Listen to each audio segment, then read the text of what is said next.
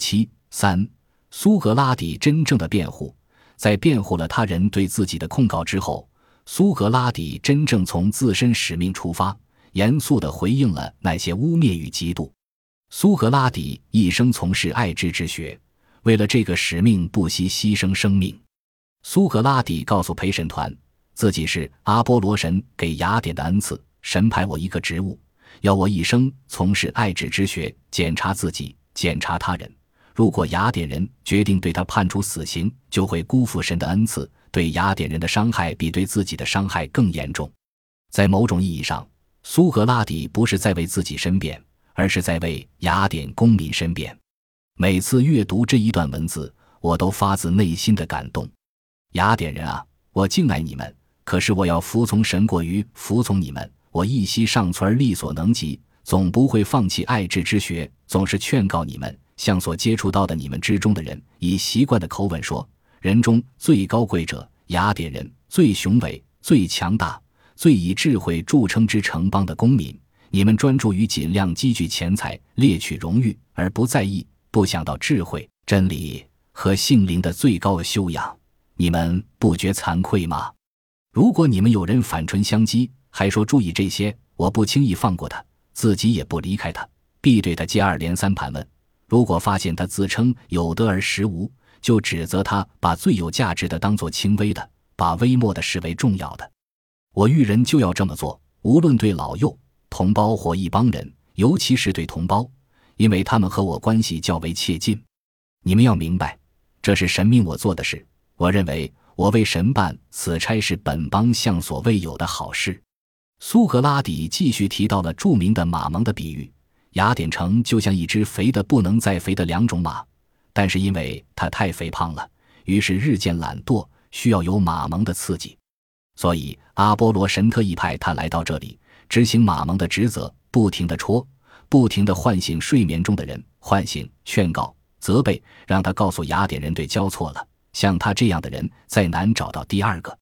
你们如果杀了我，不亦令找如我之于本邦节不解之缘的人，用粗鄙可笑的话说，像马蒙粘在马身上，两种马因肥大而懒惰迟钝，需要马蒙刺激。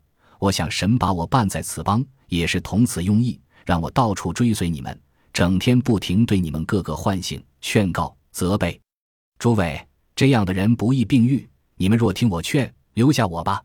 我这样的人是神送给此邦的礼物，在这方面你们可以见得，我自己身家的一切事物，多少年来经常抛之脑后，总是为你们忙，分别各个专访，如父兄之于子弟，劝你们修身尽德，这不像一般人情之所为。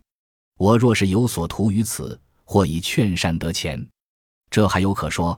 现在你们亲见告我的人无耻的诬告了其他一切罪状。却不能无耻到伪造证据，说我要所报酬。我想，我有充分证据证明我说实话，那就是我的贫穷。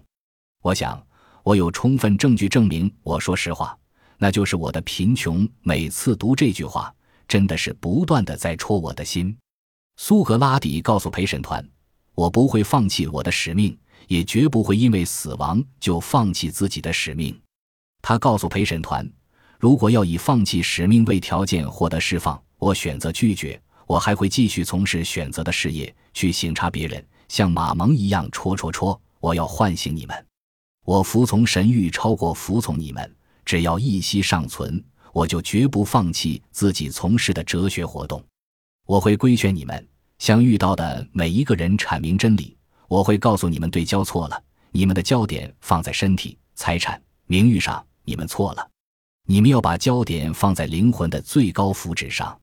虽然智慧是人无法企及的目标，但人们仍然应当努力追逐智慧，依然是有意义的。就像我们画不出那个完美的圆，但是我们仍然应当努力，虽不能至，心向往之。阿波罗神命令苏格拉底去医治雅典人的心病。其实雅典人和我们今天的人们是一样的，以功名利禄作为最大追求。但是苏格拉底告诉我们。这完全是对焦错误。我们应该追求智慧这个不可企及的目标。